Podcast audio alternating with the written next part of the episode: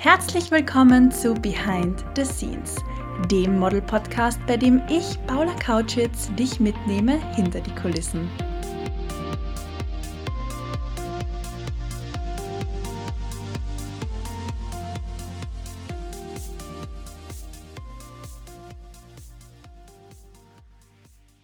Happy Dienstag! Solltest du diesen Podcast zu einem anderen Zeitpunkt hören, Happy Day! Schön, dass du auch heute wieder mit dabei bist und reinhörst bei dieser neuen Folge von Behind the Scenes, dem Model Podcast.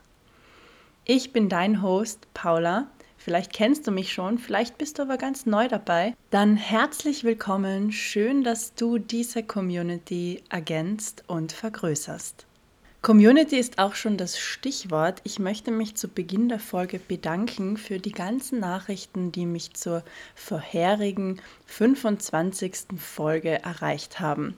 Mit dem Titel Professionell bleiben beim Horrorjob. Und ich weiß, das klingt etwas nach Clickbait und ich weiß, das klingt vielleicht etwas hochstilisiert, aber tatsächlich war dieser Job der schlimmste, den ich in meinem ganzen Leben je machen musste. Und ja, ich weiß bis heute nicht so genau, warum ich diese Erfahrung machen musste. Ich bin trotzdem der felsenfesten Überzeugung, dass nichts ohne Grund passiert. Everything happens for a reason. Und wenn ich in 30 Jahren draufkomme, warum das so war, dann ist das gut so. Herzlichen Dank auf jeden Fall für die tollen Nachrichten, die aufbauenden Nachrichten. Wir haben auch einige geschrieben, dass Ihnen der Podcast, die Folge des Podcasts vor allem geholfen hat, in einer, ich kann es nicht anders ausdrücken, shitty Work Situation zu helfen und auch durchzuhalten. Und Leute, gemeinsam sind wir stark. Deswegen gibt es die Community, deswegen gibt es den Austausch. Ich liebe das so sehr und bedanke mich von ganzem Herzen dafür. Wenn diese Podcast-Folge am Dienstag, den 28. März online geht, dann befinde ich mich schon den zweiten Tag auf der spanischen Insel Mallorca. Dort bin ich nämlich wieder für ein richtig cooles Shooting und ich kann es kaum erwarten, die Behind the Scenes, aber auch die Endergebnisse dann endlich mit dir teilen zu können. Letzte Woche hatte ich ein Casting für eine Pariser Agentur und darüber möchte ich heute mit dir sprechen. Tatsächlich war das Casting mit Woman Management. Und ja, ich habe jetzt absichtlich eine etwas längere Pause gemacht. Solltest du die Agentur kennen, weißt du warum. Wenn du sie nicht kennst, dann nenne ich dir ganz kurz ein paar Eckdaten zu der Agentur. Woman Management ist ein Agenturnetzwerk, das es in New York, Mailand, Paris und London gibt. Ja, das sind die Modemetropolen der Welt. Ja, es ist eine der besten Agenturen der Welt und ja, dort sind die Topmodels der Jetztzeit unter Vertrag. Zum Beispiel Anna Evers, Behati Prinsloo, Jordan Dunn, ähm, die Frieda Aasen zum Beispiel. Also ich könnte da jetzt noch eine Stunde so weitermachen. Muss ich aber nicht. Ich glaube, dir ist, solltest du Woman Management noch nicht gekannt haben, spätestens jetzt klar, this is huge. Wie habe ich mich auf das Casting vorbereitet? Natürlich habe ich mich einmal wahnsinnig gefreut, keine Frage. Dann habe ich geschaut, dass meine Finger- und Fußnägel gepflegt sind, dass ich ein passendes Casting-Outfit mit habe, habe da auch darauf geachtet, dass es vielleicht etwas extravaganter ist, da Paris ein unglaublich großer und kompetitiver Markt ist. Sprich, man darf hier beim Casting gerne seine Personality zeigen, darf gerne etwas hervorstechen. Und ich habe mich dann für eine eng anliegende schwarze Hose entschieden von Hugo Boss. Dazu hohe schwarze Lackbums, einen schwarzen BH von Intimissimi und ebenfalls von Hugo Boss ein durchsichtiges Oberteil. Also Vielleicht würde man sich so eher zum Fortgehen oder Feiern anziehen. Ich weiß, es ist gewagt für ein Casting-Outfit, aber wie schon gesagt, wenn man einmal in Mailand war, wenn man weiß, wie Leute in Paris zum Casting gehen, da muss man schon auch optisch was hermachen. Natürlich ist die safe Variante immer das klassische Casting-Outfit, so wie man es auch gelernt hat, wie ich es auch in meinem Coaching meinen Mädels lerne. Aber wie gesagt, Paris ist anders. Aus diesem Grund habe ich mein extravagantes Casting-Outfit gerockt und ganz ehrlich auch gefühlt. ich habe es richtig cool gefunden, dass ich mich da auch etwas austoben konnte und nicht im herkömmlichen Outfit hingegangen bin. Ich habe mich selbstverständlich vorher noch mit meinem Agent Kevin abgesprochen, habe ihm auch im Vorfeld eine WhatsApp-Nachricht geschickt mit einem Bild vom Outfit, so auf die Art passt es eh. Und ja, es hat gepasst laut Kevin und dann habe ich noch darauf geachtet, dass mein Make-up wirklich so natürlich wie möglich ist. Ähm, in Paris bevorzugen Kunden und Agenturen tatsächlich absolut kein Make-up. Also da ist es besser, man geht vollkommen ungeschminkt, anstatt dass man sich Mascara oder irgendwas raufgibt. Ähm, mein Make-up war dann aber ehrlicherweise dem geschuldet, dass das Casting um 6 Uhr abends war und ich schon den ganzen Tag unterwegs war, unter anderem mit meinem Freund im Haus des Meeres und das war das erste Mal, dass ich seit dem Umbau wieder dort war und das war einfach wunderschön. Also kurzer Disclaimer an dieser Stelle. Leute, wenn ihr in Wien seid oder in Wien wohnt, geht unbedingt ins Haus des Meeres. Es ist jedes Mal einen Besuch wert. Zurück zum Casting mit Woman Management. Ich bin ein ungeduldiger Mensch und mag es gar nicht auf die Folter gespannt zu werden. Aus diesem Grund war ich schon relativ zeitig dran und konnte als erste von den fünf geladenen Models zum Casting. Meiner Meinung nach ist das die beste Herangehensweise. Da ist man dann noch frisch. Wenn man schon eine Stunde wartet, wird man irgendwie nur noch nervöser und fängt vielleicht an zu schwitzen, was auch immer. Also ich gehe gern zeitig zu Castings auch zu Jobs, aber in dem Fall jetzt zu Castings und bin dann immer sehr gern als Erste dran. Ich weiß, das ist nicht jedermanns Ding. Andere Leute gehen gern als Zweites rein, um schon einmal quasi ein Versuchskaninchen vorzuschicken. Ich bin gern das Versuchskaninchen. Aber ich glaube, das ist auch etwas charakterabhängig.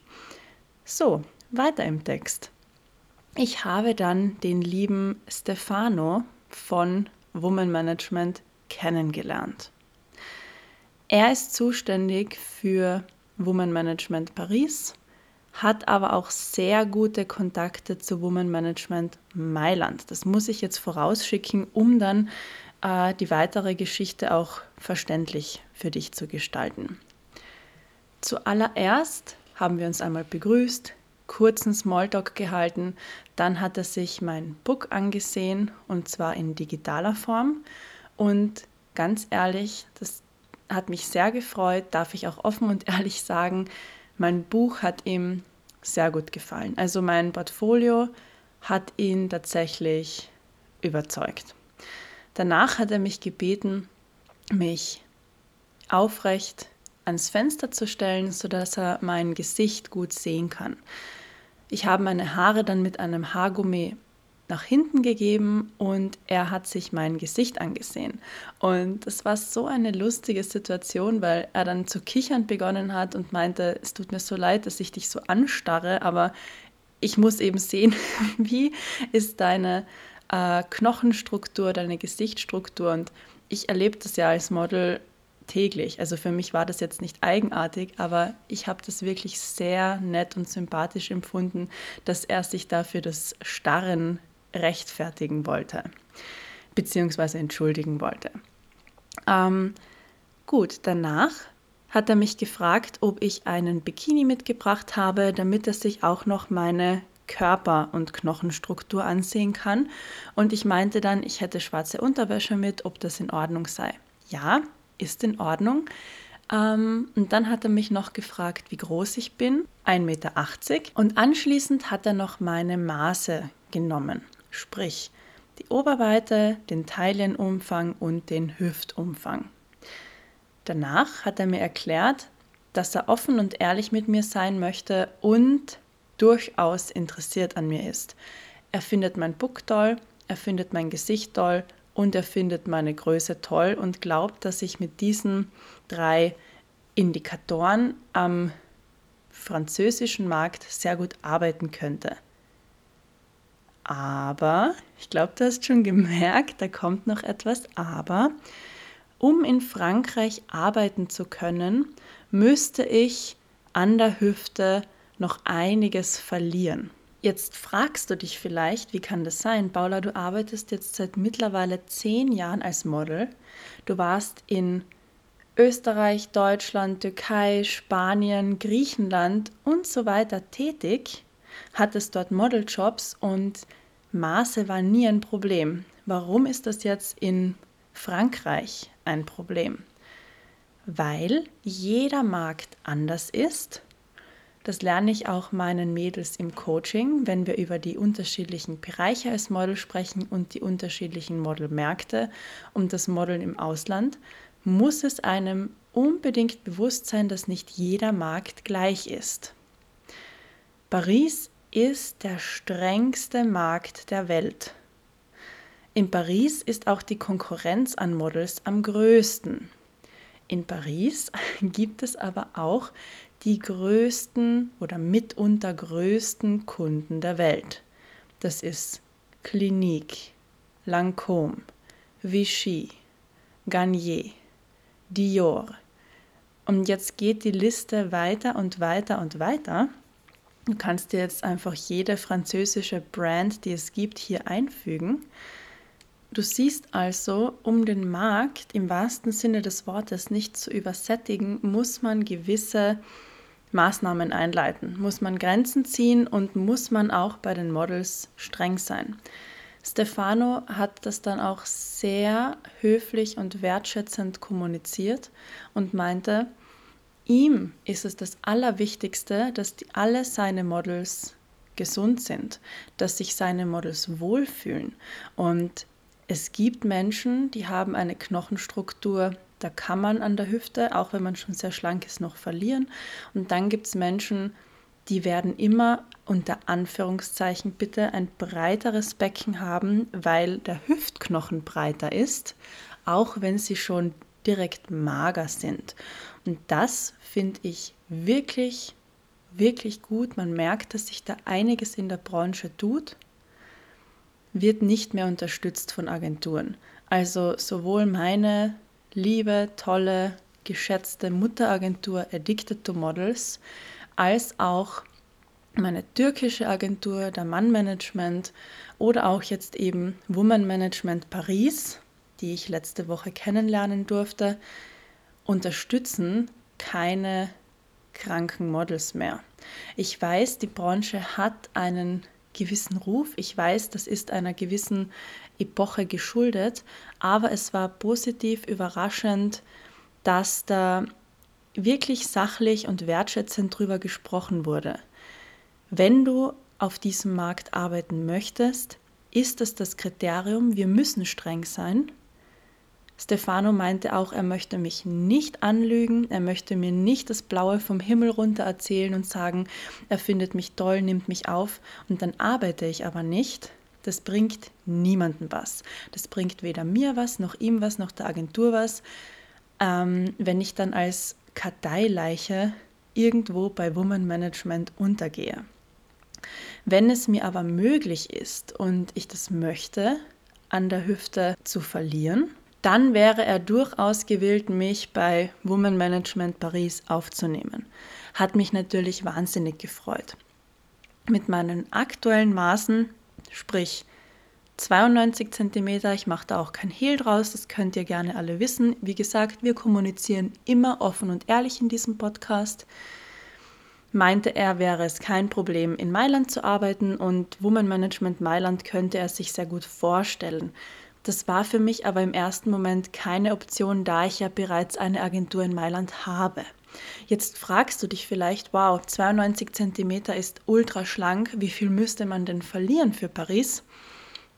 Er meinte, und das sieht man auch auf den Setcards, wenn man einmal googelt, wenn man ein bisschen recherchiert, das ist auch kein Geheimnis, Wenn man im Standardbereich arbeiten möchte, vor allem im Fashion-Bereich, dann wäre es schon eine 88 cm Hüfte.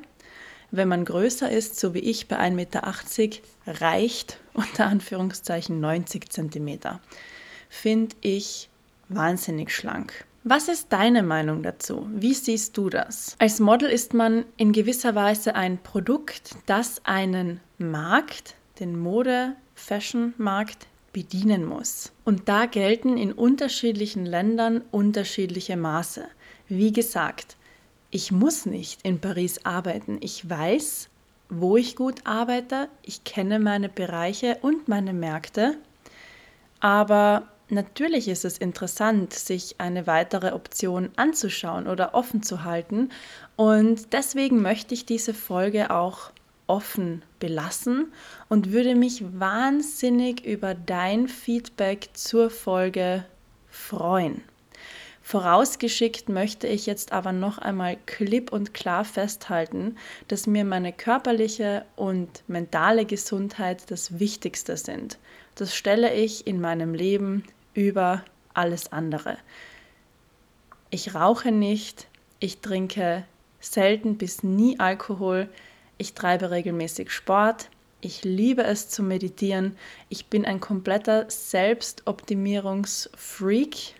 Ich esse zum Beispiel Kürbiskerne und trinke, trinke, esse einen Esslöffel Leinöl am Tag, weil es gute Linolsäuren sind, die die weibliche Gesundheit fördern und lieb's auch, mich in solche Themen einzulesen. Lange Rede, kurzer Sinn. Ich versuche, mich selbst sehr gut zu behandeln. Hungern gehört da nicht dazu. Also nur unter der Voraussetzung, dass das gesund möglich ist, wie siehst du das? Schreib mir gern dein Feedback zur Folge. Wie würdest du an das Ganze herangehen? Und wäre Paris für dich eine Option? Oder sagst du, die Konkurrenz ist so riesengroß, ehrlicherweise sind die Chancen sehr klein, dass man bei Kosmetik oder Fashion Riesen wirklich unterkommt und sich einen Namen machen kann, Du kennst deine Bereiche, du kennst deine Märkte, du arbeitest lieber in anderen Bereichen. Würde mich wahnsinnig interessieren, schreib mir gern auf Instagram, auf meinem privaten Account Pamka oder am Account der Modelschmiede. Außerdem freue ich mich jedes Mal ultimativ ober super duper mega riesig, wenn du von dir eine Story auf Instagram postest, mich markierst und sehen lässt, wie du den Podcast hörst. Schön, dass du auch heute wieder bis zum Schluss mit dabei warst. Ich wünsche dir jetzt noch einen wunderschönen restlichen Tag. Bis zum nächsten Dienstag.